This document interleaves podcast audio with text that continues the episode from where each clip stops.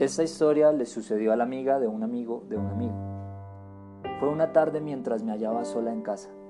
Cabe resaltar que en mi casa los cuartos quedan en el pasillo y al final solo queda el patio. Cuestión que en el último cuarto, antes de llegar a la puerta del patio, escuché el crujir de las puertas cuando se abren. Normal, suele pasar por el viento, así que no le di importancia.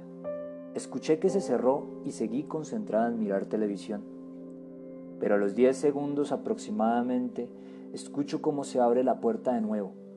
Reitero, se había cerrado. Yo escuché el golpe. Me paré a mirar y efectivamente la puerta estaba semiabierta.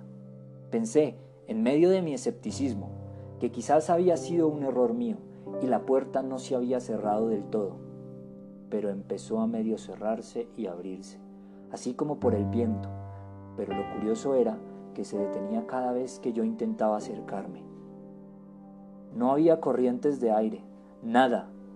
Me empecé a preocupar, hasta que la puerta se volvió a cerrar de golpe ahí entre mis ojos. Corrí hacia la puerta de la calle y llamé a mis papás para saber si se iban a tardar, sin contarles nada de lo que estaba sucediendo. Y al decirme que se tardarían, no me quedó de otra que quedarme sola y como la puerta seguía con su balanceo, recordé algo que me dijo una tía que sabe mucho de eso. Ella siempre dice que no hay que demostrarles miedo, que hay que insultarlos. Así que yo, aún con todo y rabo entre patas, me medio acerqué, le lancé un zapato a la puerta y empecé a insultar a lo que fuese que hubiese ahí.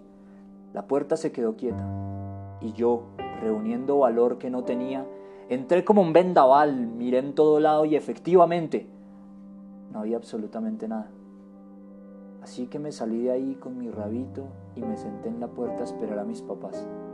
Nunca supe qué fue, pero en esta casa muchas veces se ha visto a alguien, no solo yo, mis hermanos también. Y algún día espero saber qué es.